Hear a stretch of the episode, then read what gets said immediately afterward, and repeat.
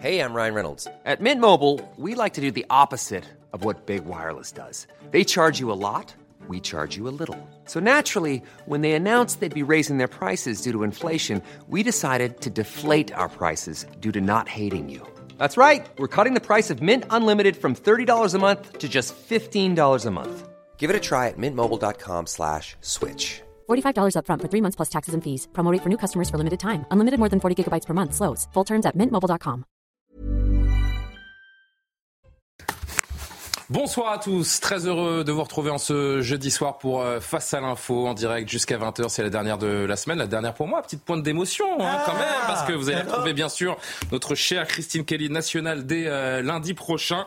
Donc euh, beaucoup, beaucoup de. L'expérience vous a plu? Ah, énormément, Marc. Vraiment, il y a quelque chose qui s'est noué entre nous qui est désormais Bah, absolument indéfectible. va. On va faire un point. Allez, on va faire un point sur l'actualité, comme chaque soir avec Simon Guillain, et on se retrouve pour présenter le sommaire et saluer de nouveau nos chroniqueurs du soir. Bonsoir Julien et bonsoir à tous. Le groupe État islamique revendique l'attentat qui a fait 84 morts en Iran. Une double explosion s'est produite hier près de la tombe du général Qassem Soleimani, qui est l'ancien architecte des opérations militaires iraniennes au Moyen-Orient. L'État islamique indique que deux de ses membres ont activé leur ceinture explosive. Près de 5000 étrangers délinquants ont été expulsés du territoire français en 2023, soit une hausse de 30% par rapport à l'année précédente. Selon le ministre de l'Intérieur Gérald Darmanin, la loi immigration permettra d'augmenter considérablement ces expulsions. Et puis ce constat, les Français font de moins en moins d'enfants entre janvier et novembre de l'année dernière. Le nombre de naissances a reculé de 6,8% par rapport à l'année précédente. On compte ainsi 45 000 naissances de moins donc par rapport à 2022. Et sachez que depuis 2011, le nombre de naissances a reculé chaque année en France à l'exception, de 2021. Merci beaucoup Simon. Au sommaire de Face à l'info ce soir, la préfecture du Rhône a annoncé mardi qu'elle reprend à sept communes la compétence en matière de permis de construire des logements sociaux. En cause, le non-respect de la loi Solidarité et Renouvellement Urbain qui oblige les communes de plus de 3500 habitants à disposer, à disposer d'au moins 25% de logements sociaux. La préfecture rappelle que 100 000 demandes ont été déposées l'an passé dans le département et que, au moins, euh, que moins d'une demande sur 10 aboutit derrière le caractère apparemment technique, c'est vrai, de cette querelle se trouve un véritable fossé entre deux visions de la France et de la démocratie. Tel est le sujet du premier édito ce soir de Mathieu Bock-Côté. Si rien n'est acté, certaines personnalités sont déjà évoquées pour reprendre le poste d'Elisabeth Borne. Le report du Conseil des ministres qui devait se tenir hier a relancé la rumeur d'un remaniement potentiel du gouvernement. Fragilisé par l'épisode du projet loi immigration, l'exécutif pourrait en effet subir quelques changements, y compris au poste de Premier ministre. S'il ne s'agit que d'hypothèses, des noms ressortent plus en plus pour une éventuelle arrivée à Matignon. Quand interviendra le remaniement gouvernemental? Avec qui et surtout Pourquoi faire? Guillaume Bigot a mené l'enquête. Marc Menant nous propose un édito à croquer ce soir. L'épiphanie, vous le savez, approche à grands pas. Cette fête chrétienne qui marque la manifestation de Jésus au roi mage. C'est durant cette journée et tout le mois de janvier, pour les plus gourmands, que l'on pourra manger la galette des rois. Mais au-delà du fait d'attiser notre gourmandise, l'épiphanie raconte une histoire, une tradition. Et ce soir, c'est donc Marc qui a la fève. Le ministre de l'Intérieur veut taper plus fort sur les livraisons de drogue à domicile à Marseille, appelées plus fréquemment les Uber Sheet. Pour euh, combattre cette pratique, le ministre annonce le renfort de la police d'Internet, mais aussi un contrôle systématique des livraisons de repas à domicile. Pour quelle efficacité? L'avenir ne dira. À quoi répond ce type de trafic? Concrètement Comment fonctionne-t-il? Quels sont les enjeux qui y sont liés? Charlotte Dornelas nous éclairera dans la deuxième partie de Face à l'info. Et puis alors que hum, des faits divers, toujours plus sordides, saturent de plus en plus souvent l'espace médiatique jusqu'à en devenir d'ailleurs des faits de société. La gauche, elle, marche sur un fil et a beaucoup, beaucoup de mal à commenter ou condamner des actes qui sortent du cadre de sa grille de lecture de la société. Pour la bien-pensance, commenter les faits divers, c'est les instrumentaliser, donner une vision de la société de droite. Alors que faire? Selon le journal Libération, la gauche voudrait désormais mobiliser ses propres faits divers. De quoi cette étrange nouvelle est-elle le nom? Mathieu Boccoté nous répondra en fin d'émission. Voilà pour le sommaire. Je salue une nouvelle fois nos chroniqueurs du soir, le Carré d'As, les mousquetaires de Christine, Marc Menant. Bonsoir, Julien. Merci d'être présente évidemment. Guillaume Bigot tout en élégance. Que dire du costume trois pièces désormais légendaire de Mathieu Boccoté Désormais légendaire. Désormais légendaire. Mathieu, C'est ça qui est fascinant. vous dites? Ce n'est jamais le même. Non, c'est vrai, c'est vrai. Il y a une garde-robe, ça prend une pièce entière apparemment. La légende dirait qu'il y a une pièce entière réservée pour les costumes. Mathieu, plus sérieusement, on apprenait, on commence avec vous bien sûr comme chaque soir, on a appris le 1er janvier donc que la préfète du Rhône a entrepris de sanctionner sévèrement sept municipalités qui ne respectent pas les obligations de construction de logements sociaux ou comme on dit autrement de, de mixité sociale. Le lendemain, la ville de Saint-Génie-Laval, Leval, pardonnez-moi, annonçait riposter en poursuivant en justice la décision de la préfecture. Derrière le caractère, c'est vrai, technique de cette querelle se trouve quand même un véritable sujet entre deux visions de la France, deux visions de la démocratie. C'est le sujet donc de ce premier édito. En fait, c'est un sujet faussement technique, si puis dire. Donc, c'est la question de la construction. Je résume l'état d'esprit de. On dit il y a des euh, de- demandes, des besoins de logements sociaux très non, et ce besoin est très très large dans le pays. Bon, alors à partir de là, chacun devrait faire sa part. Chacun devant faire sa part, chacun doit accepter sur le territoire de communes avec un certain nombre d'habitants, euh, 3500 je crois, et la nécessité de construire un nombre significatif de logements sociaux pour répartir l'effort national de prise en charge des désœuvrés. Exactement. Ça, mais pas seulement des désœuvrés, parce que les logements sociaux qui historiquement avaient une fonction, oui, pour soutenir les plus faibles, se sont multipliés et sont aujourd'hui sur une composante à part entière du parc d'habitation du pays. Ça, c'est le principe. Ensuite, donc Fabienne Buc- Bucchio, ou Bucchio, j'espère ne pas mal prononcer, qui est la préfète du Rhône, a dit, dans, dans- autour de, de Lyon, cette municipalité, cette ville ne font pas le travail. Cette ville n'accepte pas leur part de logements sociaux. Et dès lors, elle a décidé de, de renoncer à la posture pédagogique et elle met sur la posture désormais punitive. Elle dit, vous allez devoir les construire. Et pour cela, non seulement je vais vous les imposer, mais je reprends un pouvoir qui était le vôtre pour vous imposer la construction de ces logements sociaux auxquels vous résistez. Alors, cette ville, et je précise, c'est une chose assez importante, elle dit les permis de construire des logements collectifs. Bon, globalement, ça appartient aux villes, ça appartient aux communes, ça appartient, euh, ça appartient aux municipalités. Elle dit, ben, je le reprends. C'est moi, désormais, ce sont les autorités de l'État qui vont distribuer ces permis, et on comprend derrière cela, on va les distribuer beaucoup plus généreusement en se délivrant de l'égoïsme municipal supposé de ces villes qui ne sont pas encore au courant que la diversité euh, de ce point de vue des logements, est une richesse absolue de ce point de vue. Plus encore, euh, la préfète dit qu'elle va utiliser euh, donc une, euh, une forme de ponction financière, de pénalisation financière sur les villes pour les, pour les punir, en fait. Une politique punitive explicite pour dire vous allez désormais prendre votre responsabilité. Donc, autrement dit, si vous n'acceptez pas la consigne de l'État en matière de logements sociaux, non seulement on vous retire des pouvoirs, mais en plus vous allez en payer le prix sur le plan des taxes, impôts, et ainsi de suite. La politique est assez, claire. D'un point de vue de gauche, ce qui est euh, celui de la majorité des médias, mais pas de la majorité de la population, euh, on présente ça comme un enjeu de justice sociale. Je dis les riches doivent aider les pauvres, qui doivent se faire aider par les riches. Est-ce que c'est euh, véritablement de ça dont nous parlons ici? La réponse est assez claire, pas du tout.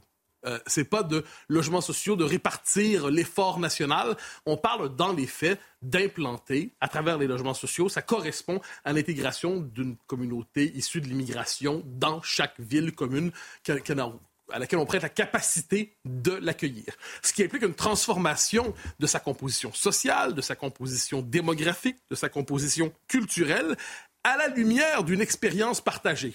C'est lorsqu'on construit de tels logements de manière précipitée dans une, dans une ville, une municipalité, ça correspond à peu près systématiquement à la construction d'un ghetto. Donc, qu'est-ce qu'on nous dit finalement? C'est que sous prétexte de répartition de l'effort, il y a cette idée que chaque ville, désormais, qui espérait se protéger d'une manière ou de l'autre, les contorsions techniques ou administratives existaient, chaque ville qui espérait se protéger ne peut plus le faire. Chaque ville doit accepter l'implantation d'un ghetto chez elle de manière assez, je le dis de manière assez brutale, mais je crois en échange que c'est une manière assez exacte de dire les choses. On le sait, soit dit en passant, quand la composition démographique, culturelle et sociale d'une ville change, il y a aussi une baisse généralement admise de la sécurité et de la civilité. Donc, c'est pas parce que les gens manquent de cœur qu'ils disent de grâce, pas trop de logements sociaux chez nous. C'est parce qu'ils disent nous avons vu à l'extérieur, nous avons vu ailleurs ce que voulait dire la transformation accélérée d'une ville sous cette pression démographique, culturelle et sociale. Et dès lors, nous voulons éviter que notre ville elle-même rejoigne le, mouvement national vers la, la neuf-troisation de la France. Disons ça de cette manière. Ensuite, ce qui est particulier, c'est que ça s'inscrit dans une logique plus vaste. Rappel- Rappelez-vous l'idée de répartition des migrants. Là, on ne parle pas de la- des logements sociaux. La répartition des migrants avec l'installation des CA, des CRA, un peu partout. Les... Centre de rétention administrative. Voilà. Et qu'est-ce qu'on voit? Eh bien, il y a une réaction très vive. Normalement, chaque fois qu'on veut en imposer un, la population locale se mobilise en disant non merci, nous ne voulons pas de cela. Et qu'est-ce qu'on voit, soit dit en passant? Les manifestations pour s'opposer à l'implantation des CRA sont de plus en plus souvent interdites. Hein, On entend. Donc, la mobilisation populaire, démocratique, pour s'opposer à l'implantation d'un centre qui, dans les faits, transforme fondamentalement la vie d'une région, le territoire, dans le terme générique, eh bien, elles sont de plus en plus souvent interdites. Pourquoi? On s'en souvient, à réellement, si je ne me trompe pas, l'argument utilisé par le préfet à cet endroit, c'est que ce sont des manifestations organisées par ce qu'ils appellent l'extrême droite. Dès lors, si c'est euh, l'extrême droite qui organise ça, eh bien, ce n'est pas, c'est pas, c'est pas permis, manifestation interdite. Dans la même logique, N'oubliez pas que l'interdiction, souvent, de manifester contre l'insécurité, parce que c'est la fameuse circulaire dont on parle depuis un an, qui justifie l'interdiction de manifestations, de colloques, et ainsi de suite. Et si vous faites un lien entre immigration et insécurité autour d'un événement, on peut aussi décider d'interdire cette, euh, cette manifestation.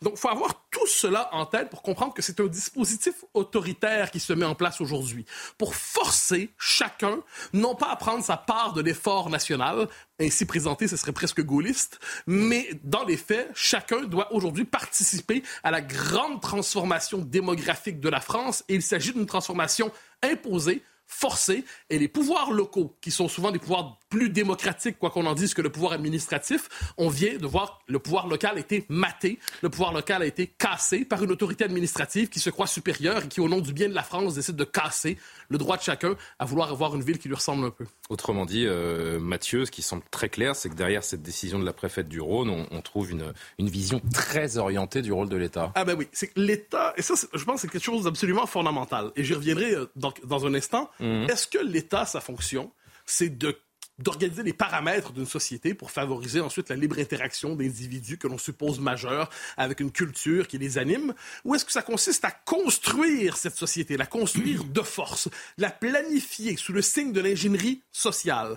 Euh, J'y reviendrai en dernière partie, mais je pense que là, qu'est-ce qu'on voit? C'est l'État qui se dit, je vais construire une France qui résiste à sa reconstruction. Donc l'État déconstruit pour reconstruire. Et à ceux qui s'opposent à cette déconstruction-reconstruction, il utilise de la censure. Et là, on le voit, je l'évoquais hier, mais je, je ne peux m'empêcher d'y revenir tellement c'est important. Euh, Aujourd'hui, rappelez-vous, c'était il y a quelque temps. D'un côté, manifestation clandestine qui s'opposent à la loi immigration. De l'autre côté, des gens qui veulent s'opposer à l'immigration massive. Et eux, manifestation interdite. Donc, des clandestins peuvent manifester librement.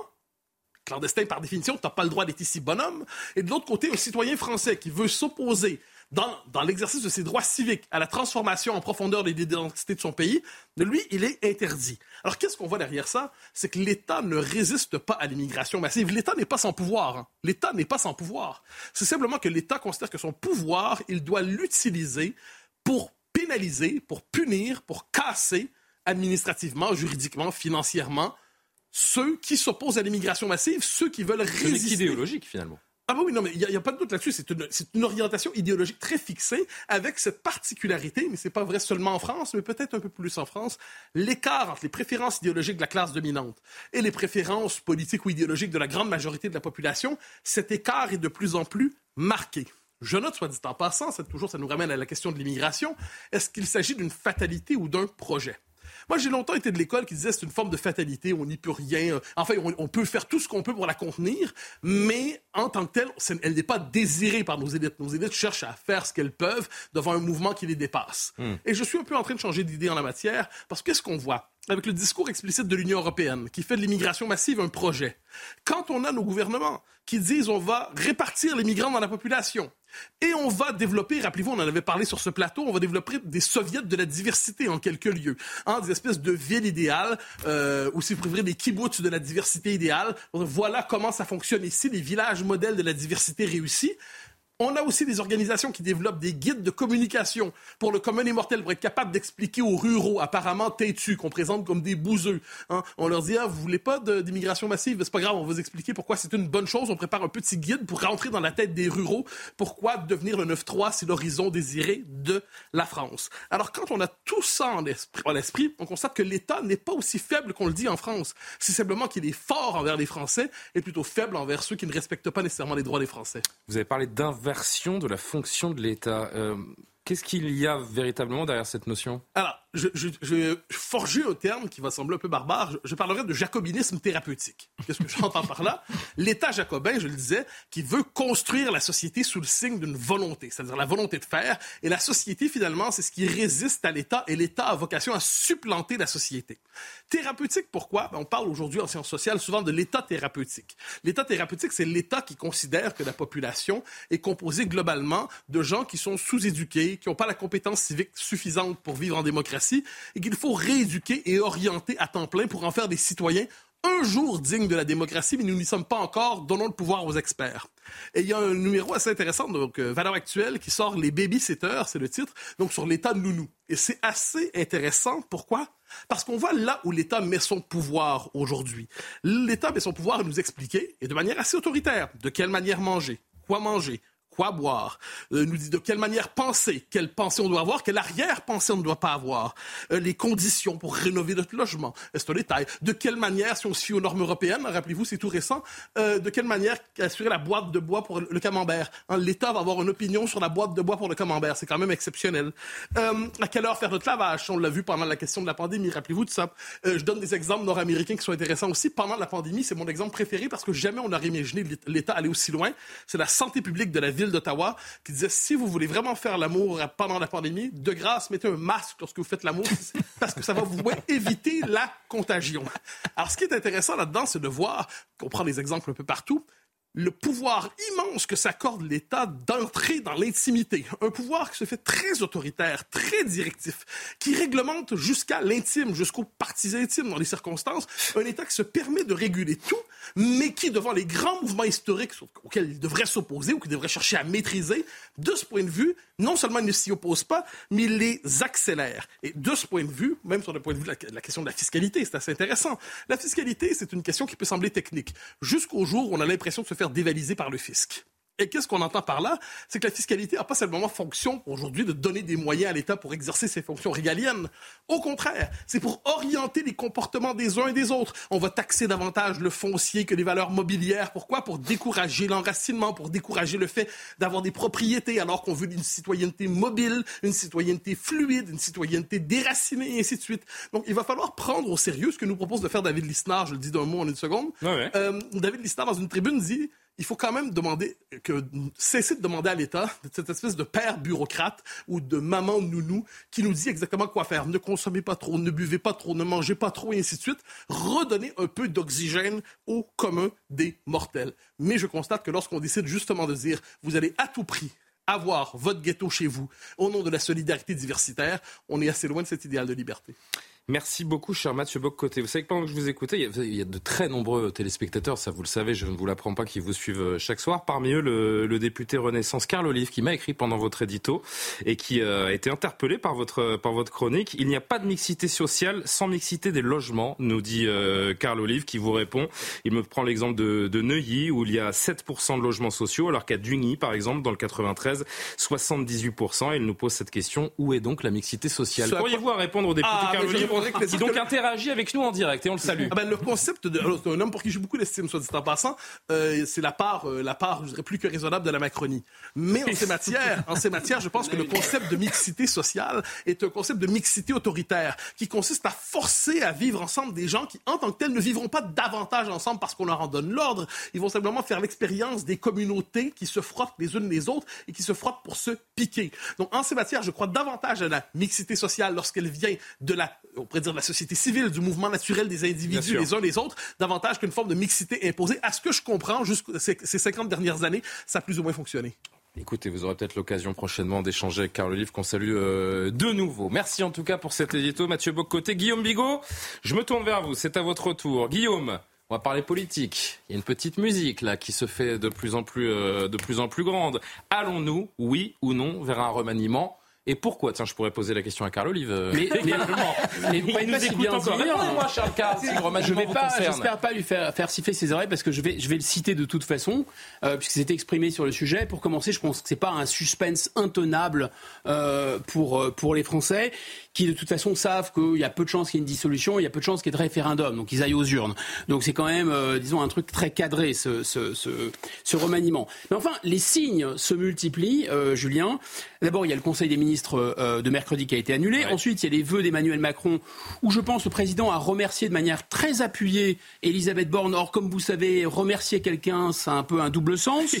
Voilà. Il y a le peur. Euh, ça peut, Ah, ben, ça 31 peut, ça peut. Quand on est remercié par son par son N plus 1 en général, c'est pas nécessairement très bon signe. Et puis il y a le porte-parole du gouvernement, Olivier Véran.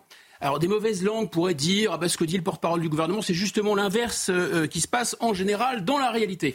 En tout cas, moi je vous livre ce qu'il a dit. Il a dit personne n'attend le remaniement. Est-ce que ça veut dire que tout le monde attend le remaniement? Je ne sais pas. Moi, en tout cas, il me semble que Gérald Darmanin, ce n'est pas personne, surtout en Macronie. Et hier, à Marseille, euh, il a surjoué la sérénité et il a pris le risque d'amplifier cette rumeur. Parce qu'il a dit Je n'ai pas à me poser de questions sur mon avenir. Ça veut dire quoi? Ça veut dire que d'autres ont raison de se poser des questions sur leur avenir au gouvernement. C'est-à-dire que ma mission me dépasse. Je ça pourrait pas- vouloir dire ça, bien sûr, mais vous savez, je suis très mauvaise langue. Euh, je pourrais même être porte-parole. Non, je, je plaisante. Euh, inversement, euh, quand même pas à ce niveau-là. De mauvaise foi, je veux dire. Euh, la fébrilité de Monsieur Beaune, par exemple. Ça, c'est aussi un signe très intéressant. Parce que Monsieur Beaune, c'est très intéressant. Lui, il voulait démissionner. Ce matin. Il voulait démissionner. Et puis ensuite, il a dit ah ben non, finalement, euh, je veux pas démissionner. Maintenant qu'il y a des rumeurs de remaniement, ah ben ça y est, il est très très accroché à son poste. Il a dit j'ai encore plein de choses à faire au gouvernement. Bon, voilà pour l'ambiance, si vous voulez. Donc effectivement, il y a quelque chose un peu dans l'air comme ça qui circule. Et puis il y a, il y aussi le JDD. J'oubliais le JDD qui a eu une indiscrétion. Oui. Et euh, on, on leur a dit au JDD que un conseiller de l'Élysée leur a dit que d'ici la fin du week-end, ce serait fait. Il y aura un remaniement. Maintenant, quelles sont les raisons de ce remaniement? Euh, Les besoins, on peut dire, de remaniement. Des raisons qui sont un peu mineures. Peut-être, peut-être châtier les frondeurs. Il paraît que ça n'a pas du tout plu au président de la République, cette petite réunion chez M. Beaune.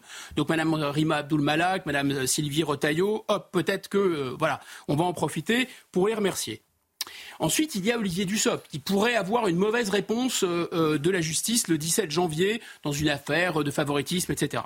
Peut-être que ça, c'est une petite raison mineure. Mais il y a des raisons plus importantes. Et justement, je peux citer le député Carl Olive, qui résumait euh, ce besoin en disant le gouvernement, alors j'espère, cher Carl Olive, que je, pour que j'ai beaucoup de respect aussi, je ne vais pas déformer vos propos, le gouvernement a besoin d'un choc, le gouvernement a besoin d'être davantage sur le terrain et davantage à portée d'engueulade.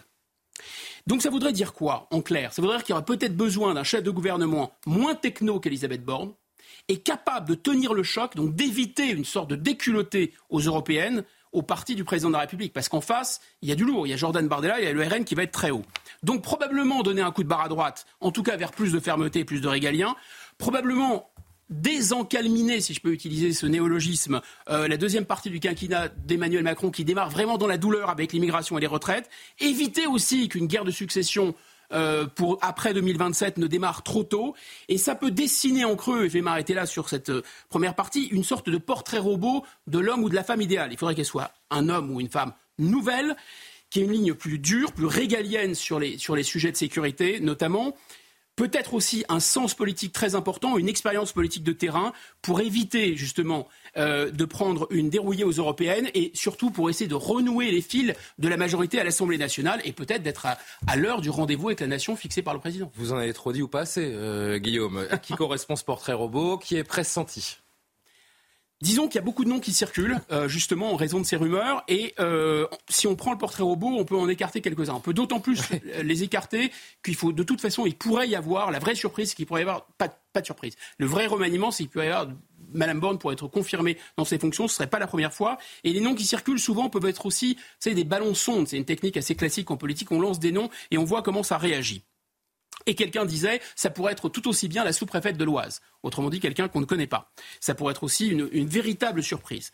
Donc, parmi les noms qui circulent, avant de les présenter, disons qu'il y a aussi un dilemme typique de Matignon, c'est-à-dire que soit on nomme un collaborateur, c'est-à-dire quelqu'un sur qui on a la main et qui est vraiment qui va pas faire d'ombre, soit on nomme quelqu'un qui a un poids politique par lui-même, qui pèse politiquement par lui-même, mais qui peut échapper à votre contrôle. Voilà le dilemme de Matignon.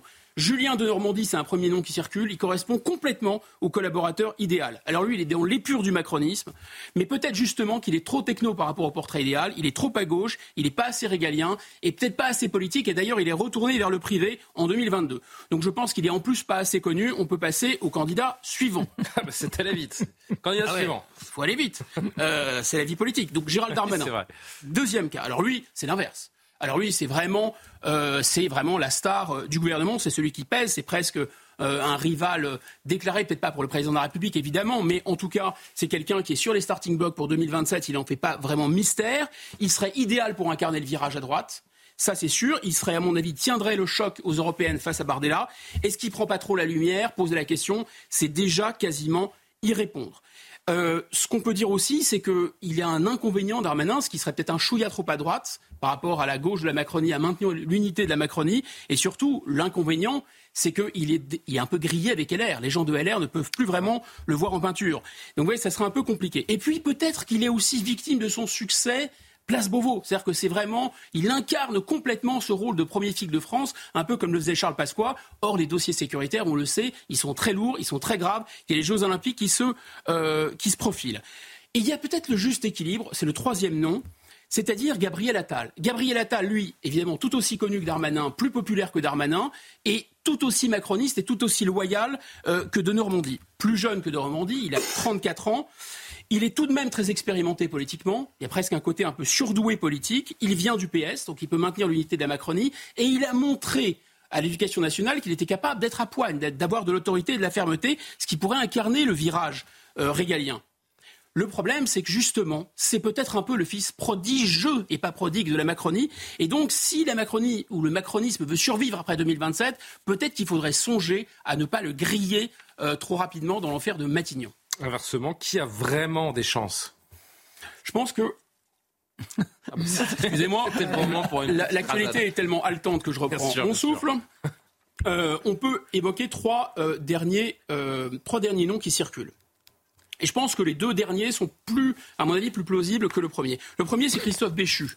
Christophe Béchu, c'est le ministre de l'écologie, il a 49 ans. Voilà, on le voit à l'antenne. Euh, c'est est sur le quelqu'un. terrain aujourd'hui dans le Pas-de-Calais d'ailleurs. Exactement. Ben justement, ça tombe bien parce que il coche euh, le côté terrain. C'est quelqu'un qui a été blanchi sous le harnais du militantisme et de la politique locale. Il a gravi tous les échelons. Il a été euh, maire, il a été président de conseil général. il a été député européen, il a été sénateur, il est le secrétaire général du parti Horizon. Horizon, c'est important pour la Macronie, ça maintient Édouard Philippe dans le giron de la Macronie. On peut pas dire que ce soit un poids lourd, mais c'est peut-être un poids moyen euh, en politique. Mais il a un atout, c'est que c'est un grand partisan, c'est un chaud partisan du référendum d'initiative citoyenne. Alors lui, il préfère dire, ça fait moins gilet jaune, à la californienne. Bon, pas à la, pas à la Saint-Denis, hein, à la Seine-Saint-Denis, non, à la mode euh, Californie des États-Unis. Euh, et ça peut être utile pour le président de la République pour se réinventer, pour son fameux rendez-vous avec la nation. Le président de la République a déjà évoqué cette question euh, du référendum. Mais il a aussi un, un- un handicap c'est que en son temps, alors il y a vraiment longtemps, mais enfin tout de même, il était très opposé euh, au mariage pour tous. Et ça, on sait qu'en Macronie, ça peut être un facteur rédhibitoire. Ça avait déjà coûté sa, son poste de Premier ministre à Madame Vautrin qui avait été approchée. Deuxième candidat, c'est un peu béchu en mieux. Voilà, qui, coche à plus de trucs, c'est Sébastien Lecornu. Sébastien Lecornu, déjà, il est un peu plus connu euh, que Christophe Béchu. C'est l'actuel ministre de la Défense. Euh, il a 34 ans, il est un peu plus jeune. Même parcours. Alors vraiment, il a, il a gravi tous les échelons. Il vient du militantisme, il vient de la politique locale. On dit de lui que ce serait un nouveau Raffarin. C'est-à-dire que c'est quelqu'un qui serait euh, vraiment très rusé, très madré, euh, très adaptatif, donc il pourrait maintenir la majorité. Mais en même temps, c'est quelqu'un qui a du caractère, qui est capable de griffer. C'est un, un colonel de réserve de la gendarmerie. Il a fait preuve d'autorité au ministère de la Défense. Et puis, point très positif pour lui, il a inventé le grand débat. Autrement dit, il a sorti le président de la République de l'ornière au moment au pire des Gilets jaunes et il a pu, comme ça, intégrer le premier cercle de la Macronie. Le seul inconvénient qu'on pourrait lui connaître, c'est d'abord de ne pas être assez connu du grand public. Mais enfin, qui connaissait Édouard Philippe avant qu'il soit nommé à Matignon? Peu de gens, enfin si, les gens du Havre, voilà. Euh, et ensuite, autre inconvénient, si on regarde bien aussi, je me suis posé cette question, en fait, personne n'a été nommé à Matignon qui n'a pas été un, un serviteur de l'État et un haut fonctionnaire. C'est le cas de Mme Borne, c'est le cas de M. Philippe, c'est le cas de M. Castex. Bon, peut-être que ça, ce serait une limite. Et en tout cas, le troisième et dernier... Alors, je- Ah, suspense. Suspense. Suspense, on va entretenir l'art du teasing. le troisième nom, si vous voulez l'entendre de la bouche de Guillaume Bigot, il va falloir patienter quoi Deux minutes à peine et on revient pour la suite de, de l'édito. La pause, face à l'info, revient.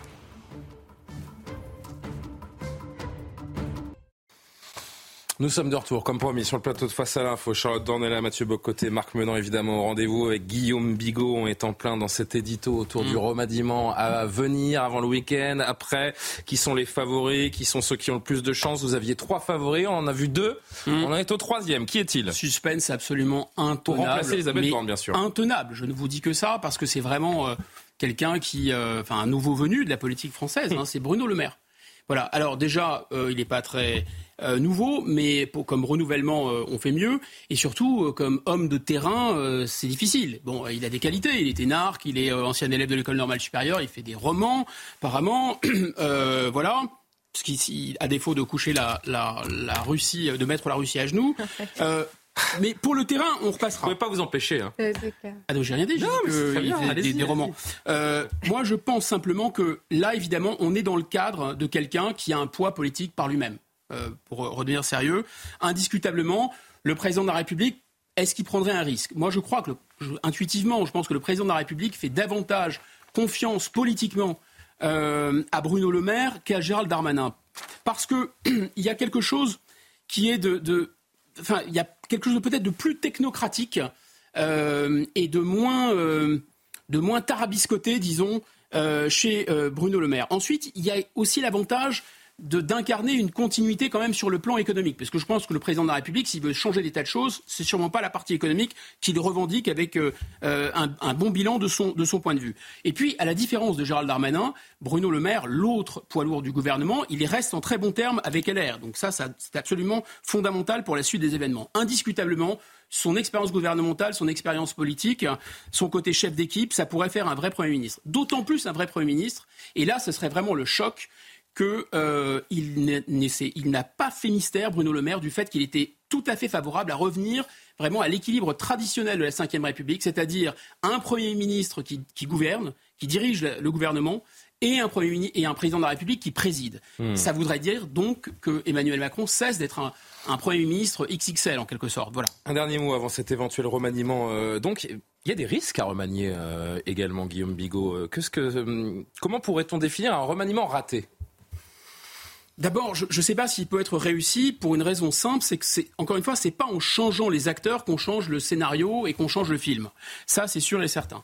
Donc, euh, ça va être quand même très limité s'il n'y a pas vraiment une redéfinition en profondeur. Justement, un remaniement sans changement de cap. Je pense que ce serait un remaniement un peu pour rien. C'est Jérôme Fourquet ce matin sur cette antenne qui expliquait euh, que les Français ne voient aucun intérêt, les sondages le disent, à un jeu de chaise musicale, un remaniement qui serait justement un jeu de chaise musicale sans nouvelle stratégie. Et les Français, à l'inverse, plébiscitent plutôt la méthode Gabriel Attal, c'est-à-dire de poser un diagnostic vraiment sans concession pour trouver des solutions qui, qui- relèvent un peu de tabous, euh, de choses qui n'ont jamais été faites jusqu'à présent. Ça, ça pourrait éventuellement marcher. Moi, mon avis de citoyen, c'est peut-être que le président de la République ferait mieux de- d'expliquer quel est son cap, peut-être même de fixer un cap. Voilà, ça serait vraiment très très très disruptif. Depuis 2017, on aurait enfin un cap, dire quel est le cap euh, aux, Français qu'il choisit, et puis une fois que ce cap est fixé, euh, nommer un gouvernement ou un Premier ministre qui correspond à ce cap. Voilà. Quant au rendez-vous avec la nation, je pense que là, c'est un peu le rendez-vous de la dernière chance.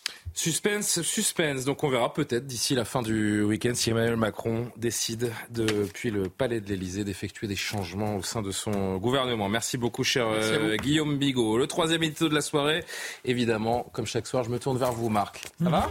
Très bien. Un peu crade, comme toujours, forcément. Oui, je comprends, je comprends, c'est impressionnant. vous- bah, c'est vous qui m'impressionnez. Marc, le premier dimanche de, de janvier, bah c'est dimanche. Et Oui. euh, ce sera donc l'occasion du traditionnel tirage de la galette des rois. Mais derrière ces délices frangipanées se niche, cher ami, un double phénomène. D'abord une légende liée à la naissance du Christ et une autre légende, un rite très païen là qui euh, se déroulait dans la Rome antique tous les ans.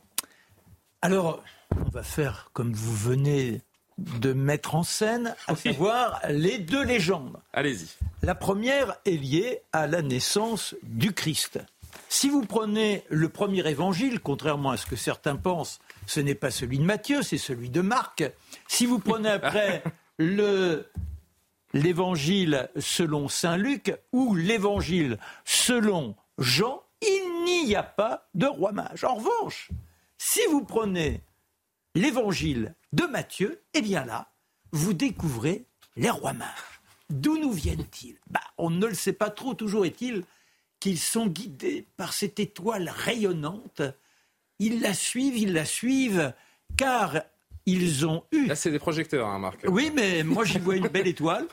Et ils la suivent et se retrouvent dans l'hypothèse de rencontrer le roi des Juifs qui serait né, mais où cela? Ils vont à la cour du roi Hérode et demandent à celui-ci Qu'en est-il de cette naissance annoncée depuis quelques jours Et le roi Hérode c'est grâce à son entourage, qui a les connaissances de l'Ancien Testament, qu'il y a une prophétie qui annonce la naissance du Messie et que celle-ci aurait eu lieu ou aurait lieu à Bethléem. Allez donc à Bethléem. Et ces mages, car ce ne sont pas des rois alors, dans le dans l'évangile de Matthieu, ce sont des mages. C'est important parce que des mages, ça signifie des astrologues, ça signifie des astronomes, des gens qui sont capables d'avoir une sorte de lecture de l'avenir au-delà éventuellement de l'information directe venue du céleste. Toujours est-il donc qu'ils se retrouvent dans la crèche à côté de Marie, chacun son petit cadeau. Il y a l'or, il y a l'encens, il y a la myrrhe.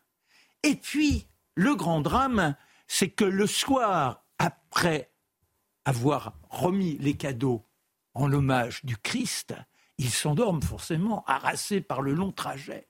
Et là, en songe, Dieu leur dit, il ne faut surtout pas retourner auprès du roi Hérode. Celui-ci a une colère furieuse et il décide d'éliminer tous les petits qui ont moins de deux ans à Bethléem. C'est le massacre des innocents. Pourquoi? Eh bien parce que ce serait le roi des Juifs, sinon ce serait le petit Jésus qui risquerait de menacer son pouvoir. Et là, toujours selon l'évangile de Matthieu, Joseph, avec Marie, quitte euh, Bethléem et se rendent en Égypte, où ils attendront un nouveau message pour pouvoir revenir sur la terre originelle. Voilà l'histoire des rois mages. Elle pourrait rester là. Mais les écrits reviennent vers le IIIe siècle, avec d'abord Tertullien, et puis ensuite Origène. Origène, c'est extraordinaire parce que là, il parle de trois, de trois mages et ce sont des rois. La première fois donc qu'ils apparaissent en tant qu'incarnation de puissance venue d'ailleurs sous l'étoile qui les guidait. Il y a Melchior, le roi des Perses, Balthazar, le roi des Arabes, et Gaspard, le roi d'une région de l'Inde.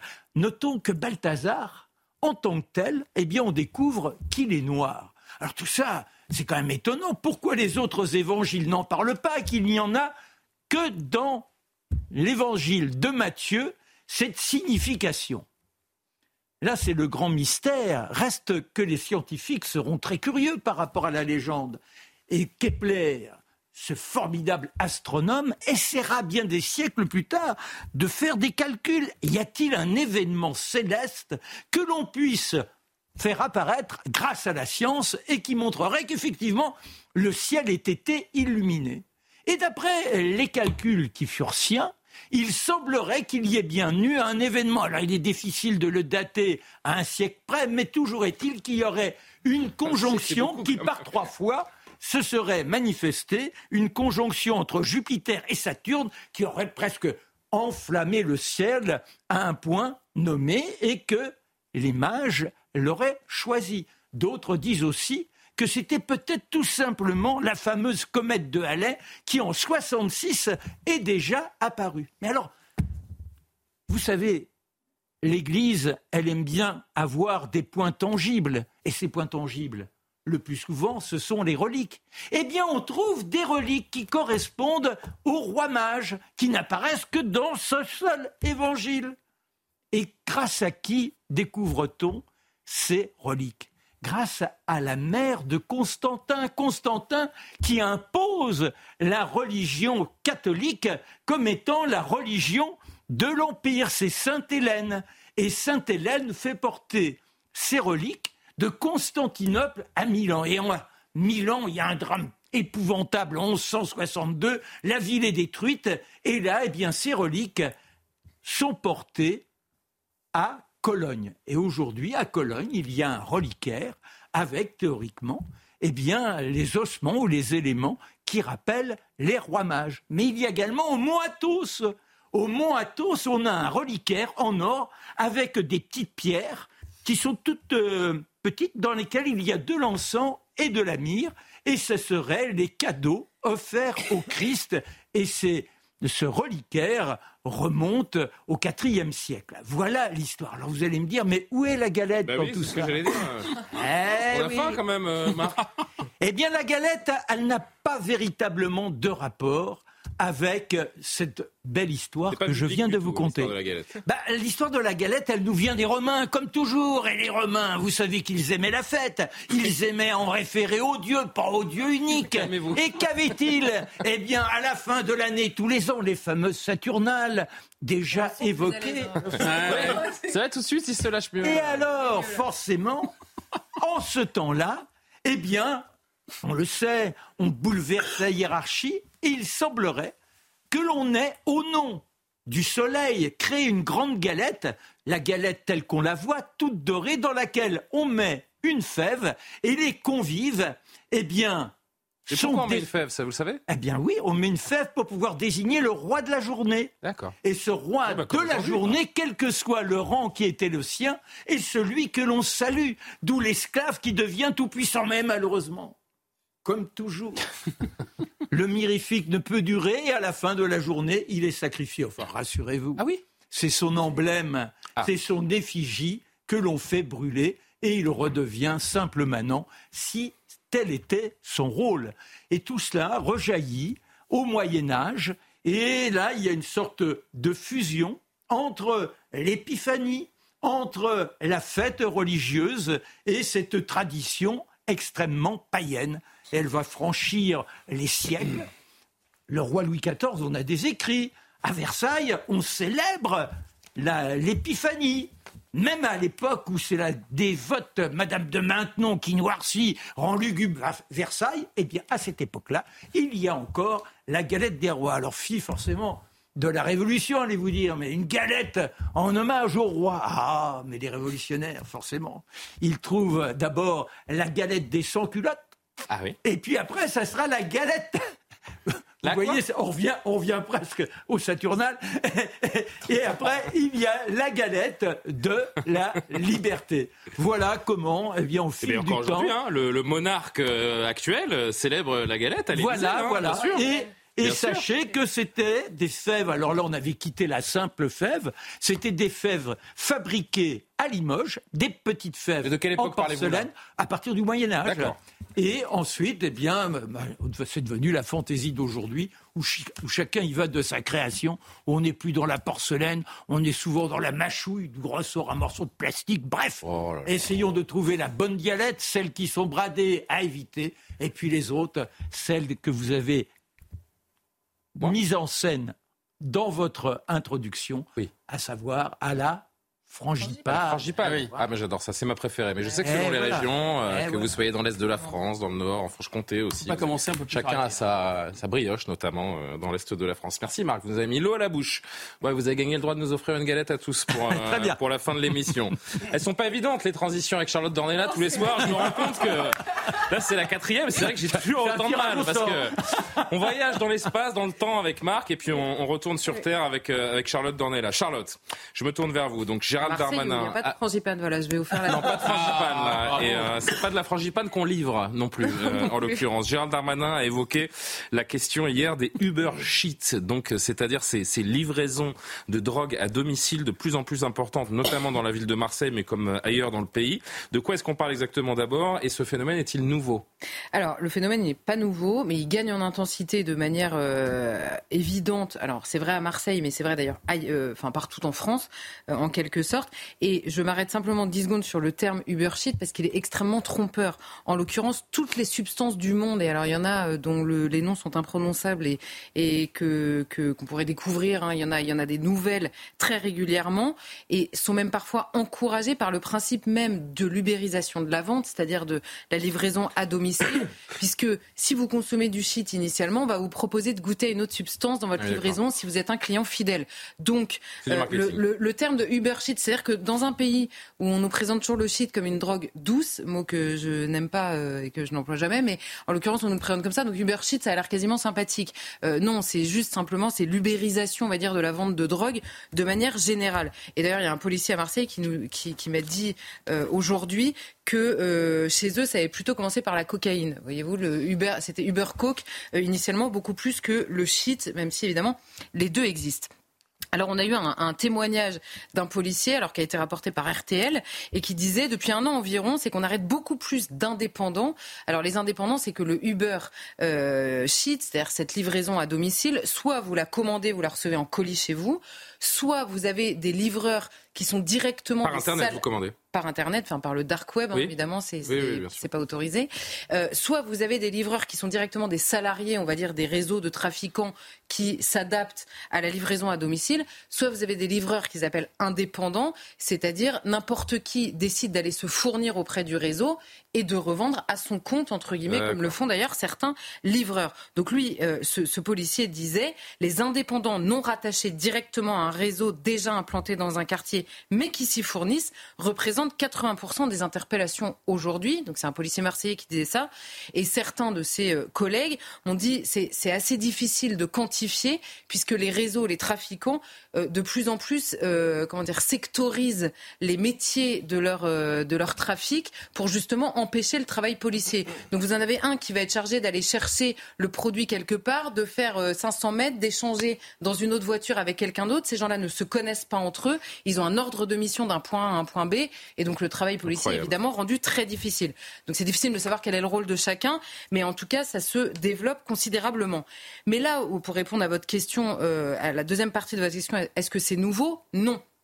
Gérald Darmanin en parle et peut-être que la considération par les autorités, on va dire, de ce pays est nouvelle, mais euh, on avait une tendance qui était renseignée par l'Observatoire français des drogues et tendances addictives.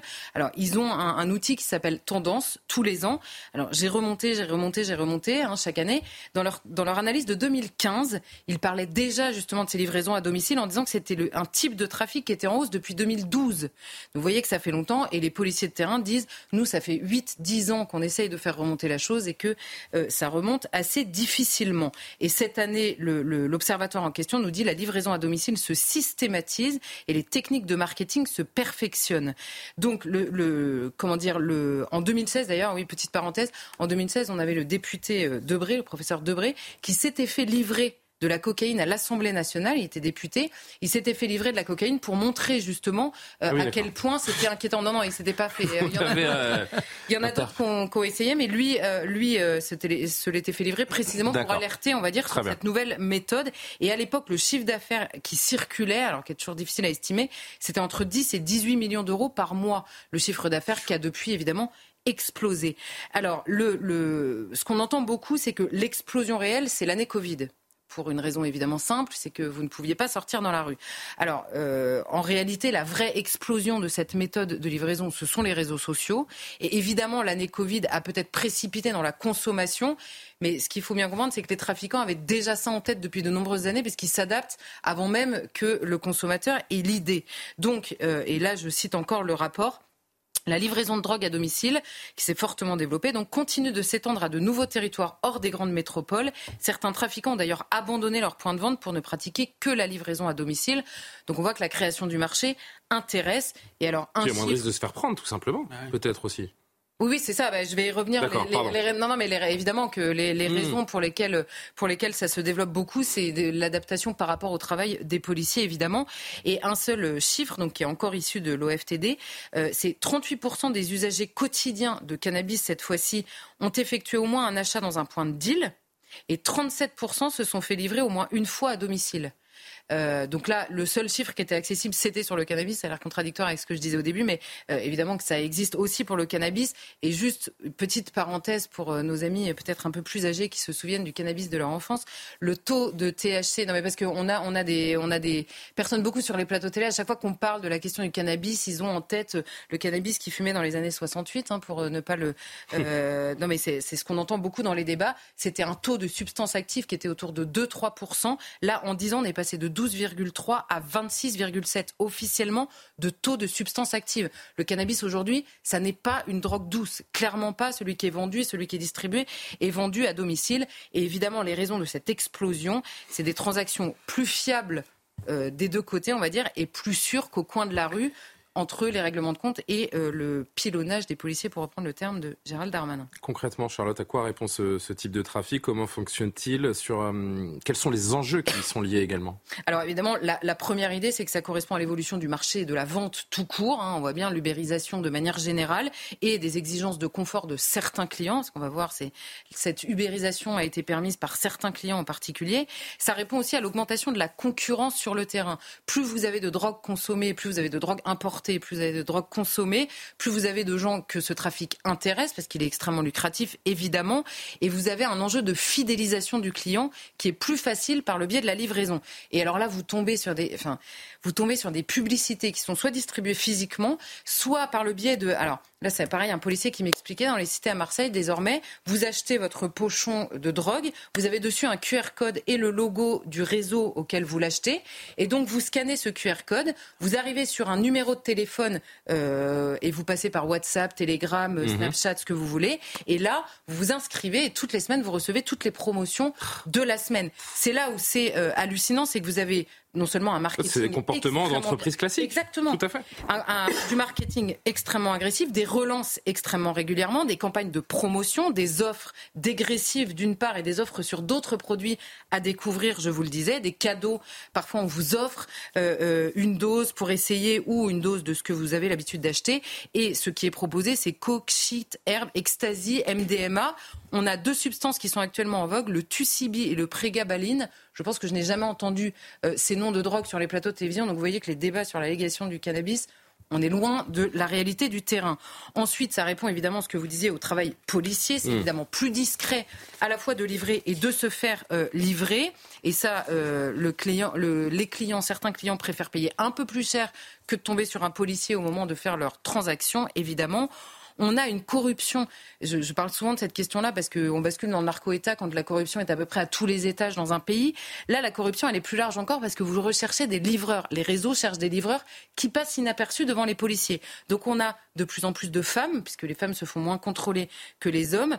On a euh, parfois des artisans on se sert de leur camionnette parce que c'est pareil, l'artisan qui va euh, travailler ici et là, eh ben, on lui propose euh, d'arrondir ses fins de mois. Des taxis ou des Uber qui parfois prennent le livreur euh, chez eux parce qu'ils sont moins contrôlés aussi que les autres. Tout ça pour éviter la systématisation des contrôles de livreurs, qui est pourtant voulu par Gérald Darmanin à Marseille. Et là, il y a plusieurs policiers qui nous disent qu'il y a un peu un décalage avec la réalité des trafiquants qui ont déjà anticipé ces euh, contrôles-là. Euh, et évidemment, la sécurité du client aussi. Alors là, pour le coup, les, règlements de compte. Alors, il y, a, des policiers qui me disaient il y a toujours les files d'attente à partir de 11h le matin parce que les points de deal ouvrent à 11h30. Donc à partir de 11h, vous avez parfois 200 mètres de queue pour aller acheter votre dose. Hein. Mais euh, il y, en a certains qui ne veulent plus se déplacer euh, sur les points de deal. Et euh, le, travail policier, à l'inverse, est compliqué. Pourquoi? Parce que les réseaux, notamment étrangers, sont très peu coopérants dans les enquêtes. La traque est difficile et vous avez une grosse inquiétude des addictologues sur cette nouvelle pratique pour la raison que je vous expliquais, évidemment, de, de propositions, de découverte des autres produits, ce que vous n'auriez pas forcément fait en allant acheter directement euh, votre. Je dis vous, euh, je ne vous vise pas, Julien. Non, non mais j'ai bien compris. Je me suis pas senti visé, donc il n'y a, pas de souci. En clair, et pour terminer, Charlotte, comme toute entreprise euh, commerciale, le consommateur est au cœur de la stratégie des trafiquants de drogue. Alors c'est évidemment vrai dans tout commerce. C'est très très clair, et c'est vrai qu'on parle des. Et Marc a eu raison d'ailleurs de rajouter hier la question du consommateur. Et là, en plus, c'est un consommateur particulièrement riche qui a permis la démocratisation, pardon, de l'ubérisation. Je vous recite l'observatoire disait le, le, le pardon. euh, voilà, les plus aisés économiquement s'autonomisent des trafics de rue ou des cités, euh, par le biais des commandes en ligne notamment. De plus en plus, ils se retrouvent au centre des attentions d'un trafic concurrentiel qui les préserve d'une violence par ailleurs en hausse. Donc vous voyez que le, client, en gros, euh, il contacte, il n'a par ailleurs aucune information sur rien, parce qu'il y en a beaucoup qui témoignent et qui expliquent que le livreur arrive casqué, masqué, il n'y a pas de plaque d'immatriculation, elle est couverte évidemment. Il livre à domicile très directement pour éviter les caméras de vidéosurveillance qui peuvent être à l'extérieur. Donc en fait, initialement, cette ubérisation, elle est permise par des clients qui ont plus d'argent, parce que ça coûte cher, vous payez évidemment la livraison, qui ont plus d'argent, qui échappent non seulement à la police, mais éventuellement aux balles qui sont réservées aux gamins qui sont embauchés pour générer le trafic dont ils bénéficient. Vous parliez hier. Donc honnêtement, euh, là, c'est non seulement le consommateur est toujours au centre, évidemment, de ces débats-là, mais sur l'ubérisation qui a des conséquences graves, euh, il est plus que jamais au centre, et en plus, c'est un consommateur euh, particulièrement aisé, ce qui est absolument abominable par rapport aux gamins dont on parlait hier et qui euh, se retrouve en bas de l'échelle, une balle dans la tête potentiellement. C'est terrible à dire, mais qui, qui peut encore croire qu'un jour on mettra fin au trafic de drogue dans notre société? Hmm. Merci beaucoup, Charlotte Dornelas, pour toutes ces précisions. Avant la fin de cette émission, évidemment, le deuxième édito de Mathieu Boccoté. Mathieu, Libération, le journal Libération, avant-hier, consacré un article euh, étonnant, en tout cas qui vous a interpellé au rapport entre la gauche et les faits divers, en affirmant que la première se tient souvent à l'écart des seconds. Donc la gauche se tient souvent à l'écart des faits divers et perdrait pour cela la bataille de l'information, ce qui l'amènerait à vouloir désormais mobiliser ses propres faits divers. Alors ça, faut m'expliquer parce que cette étrange nouvelle, je la comprends mal. C'est tout à fait passionnant parce qu'à gauche, que dit-on souvent Les faits divers jouent contre nous. Hein. Nous de euh, un assassinat par-ci, une fusillade par-là, euh, une, une poignarde ici, on agresse un autre. Et là, ces faits divers qui s'accumulent, c'est pas pour rien que la gauche ne cesse de dire ce sont des faits divers, ce ne sont pas des faits de société. Ils ne comptent pas circuler, il n'y a rien à voir, ça ne nous intéresse pas. Pourquoi? Parce qu'il y a cette idée que si ces faits veulent dire quelque chose sur la société, ils risquent de on pourrait dire de fracturer la grille de lecture propre à la gauche. Alors là, que, comment se positionner devant ces faits divers si, parce que vous savez, de mon point de vue, j'ai eu l'occasion de dire souvent, ce ne sont pas des faits divers, mais des faits de société, des faits de civilisation. Mais quand on est de gauche, comment on se positionne par rapport à ça? On doit modifier sa grille de lecture. Je cite trois exemples qui nous viennent de l'article. D'abord, Sandrine Rousseau, en que je serai une semaine sans la citer. Euh, On serait pas bien. Je cite. Euh, à propos de l'agression qu'il y a eu à Lyon, rappelez-vous, donc la, petite qui s'est fait tabasser, puis il y avait des filles voilées qui, qui la tabassaient. Alors, elle dit j'ai réagi quand on a su que c'était lié à une plainte pour viol, mais je ne commande jamais le jour même. Je préfère toujours avoir, euh, attendre d'avoir plus d'éléments. OK, d'accord, ça, ça se tient, mieux vaut savoir ce dont on parle. Mais là, l'information vient. Là, depuis ce matin, je vois l'histoire d'une femme qui se, serait, qui se serait fait violer par un homme sous OQTF. Je la soutiens, mais je me méfie. Le sujet, c'est le viol, pas le QTF. Donc, elle nous dit, le QTF, c'est pas le sujet. Pourtant, si monsieur avait QTF, hein, c'est-à-dire quitter le territoire français, il n'y aurait pas eu de viol, ou dans les circonstances. A priori, oui. Bon. Deuxième élément, ça c'est Olivier Faure, hein, l'intellectuel de référence de la gauche alternative, qui dit, à propos référence à Crépole, des rixes avec un môme qui se, font poignarder, qui se fait poignarder, il y en a beaucoup dont on ne parle pas. C'est de plus en plus difficile d'être dans le camp de la raison. Ah, le camp de la raison. Dans ce contexte de bataille culturelle que mène la droite depuis 50 ans. J'apprends à la lecture de ce puissant théoricien que la droite mène la bataille culturelle depuis 50 ans. Puissant théoricien. pourquoi vous riez? Non, je ris pas, pas du tout. C'est pas moi qui ris, c'est moi, les amis. Alors, on apprend donc pour, pour cette personne, c'est une bataille culturelle qui est menée de manière victorieuse par la droite depuis 50 ans. J'étais pas au courant, disons ça comme ça. Ensuite, Clémentine Autain, qui va, qui, qui a un point de vue original lui aussi, euh, elle aussi dit, elle, nous dit, pardonnez-moi, à propos de, de Crépole. Ce qui fait débat, c'est la lecture de cet événement. Elle dépend de notre rapport au réel et de, notre vision politique. Un rapport au réel, par exemple, connecté au réel ou déconnecté au réel, mais c'est pas à quoi faire référence.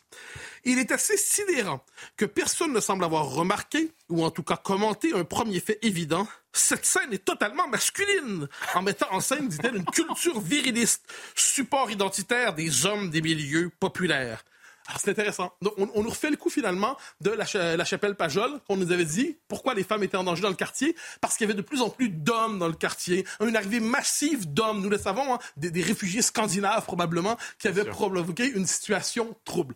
je dis cela avec euh, ironie, avec moquerie, mais cela dit, on voit donc qu'il y a cette idée qui est assez intéressante. Euh, le fait divers n'a de sens qu'en fonction de la grille de lecture qu'on lui prête, et le réel, quant à lui, ne porte pas sa propre densité. Mais il s'agit euh, simplement d'une question de grille de lecture où euh, la réalité pèse souvent plus lourd que les discours qui cherchent à la euh, reformater idéologiquement? Ben, je dirais que le commun des mortels est persuadé de vivre quelque chose, même si les idéologues et les sociologues, les deux se ressemblent souvent, euh, j'aime dire du mal de mes collègues, euh, tiennent un discours qui le- leur explique il ne se passe rien. Vous vivez dans un monde parallèle. Alors, j'explique. Adrien Clouet, euh, député LFI, nous dit il y a des événements dont on parle tout le temps et d'autres qui sont invisibilisés ou sous-traités, comme les crimes racistes ou les assassinats de personnes trans. Notre rôle, c'est de dire que leur vie valent autant que toutes les vies. Je suis tout à fait d'accord pour dire que toutes les vies se valent, quelle que soit la couleur, l'orientation, le genre. Cela dit, les crimes racistes dont on nous parle ici, est-ce que monsieur pourrait nous en parler? Pas simplement affirmer qu'ils existent. hein. Les crimes racistes, donc, genre par raciste, on dit il y a une intention raciale, de blancs contre racisés, j'aimerais qu'on nous les parle, qu'on nous, il y en a probablement, j'en doute pas, mais qu'on les documente, que pour l'instant, on semble nous dire qu'une forme de répartition équitable sur le plan statistique entre les groupes. Euh, il n'est pas certain que les statistiques officielles du ministère de l'Intérieur le confirment. Mais là, c'est Philippe Brun. Philippe Brun une figure importante du Parti socialiste qui a dit, il faut aller plus loin, les gars, il faut arrêter de, de, de, de- de manquer de sérieux. Il veut, de son côté, former une cellule de recherche sur les faits divers pour contrer l'extrême droite. Incroyable. Mais donc, on va partir à la recherche des faits divers qui, pour l'instant, nous échappent. Mais on va les trouver. Et là, qu'est-ce qu'il nous dit? À nous, Créez-les directement, ira plus vite. Hein. à nous, à nous de révéler d'autres faits divers, comme des accidents de travail ou des suicides professionnels, au lieu de courir après ceux de l'extrême droite, nous dit-il. Bon, premièrement, je précise que les suicides professionnels, les accidents de travail, c'est pas des faits divers de gauche ou de droite, ce sont des événements tragiques, qu'on soit de gauche, de droite, de centre, conservateur ou libéral ou socialiste.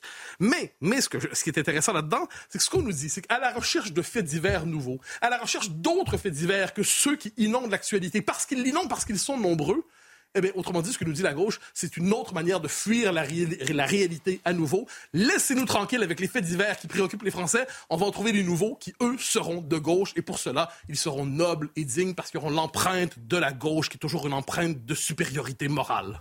Il fallait euh, entendre cet édito pour le croire. La cellule de recherche des faits divers contre l'extrême droite. C'est extraordinaire. Bon Merci pour ce dernier édito, mauvais pour ma dernière avec vous, parce que c'était brillant. Merci à tous les quatre. Merci, de votre accueil. C'était un plaisir d'être à vos On vous donne côtés. une euh, petite couronne. Partagé. Oui, ben merci. merci. Même Donnez-moi la galette hein. plutôt, euh, Marc, je préfère. Merci à, à Christine aussi, que vous retrouverez lundi, qui a été euh, extrêmement bienveillante avec moi, qui m'a envoyé des petits messages pour savoir si Marc se tenait bien, euh, notamment. Ah ouais. Donc j'embrasse euh, beaucoup Christine, qui m'a donné euh, quelques conseils avant de vous retrouver cette semaine. Je lui cède bien volontiers cette place. Je l'embrasse. Je remercie surtout les téléspectateurs de nous avoir suivis. Pascal Pro arrive dans quelques instants pour l'heure des Pro 2. Moi, je vous donne rendez-vous à 22h pour Soir Info. Bonne soirée sur CNews.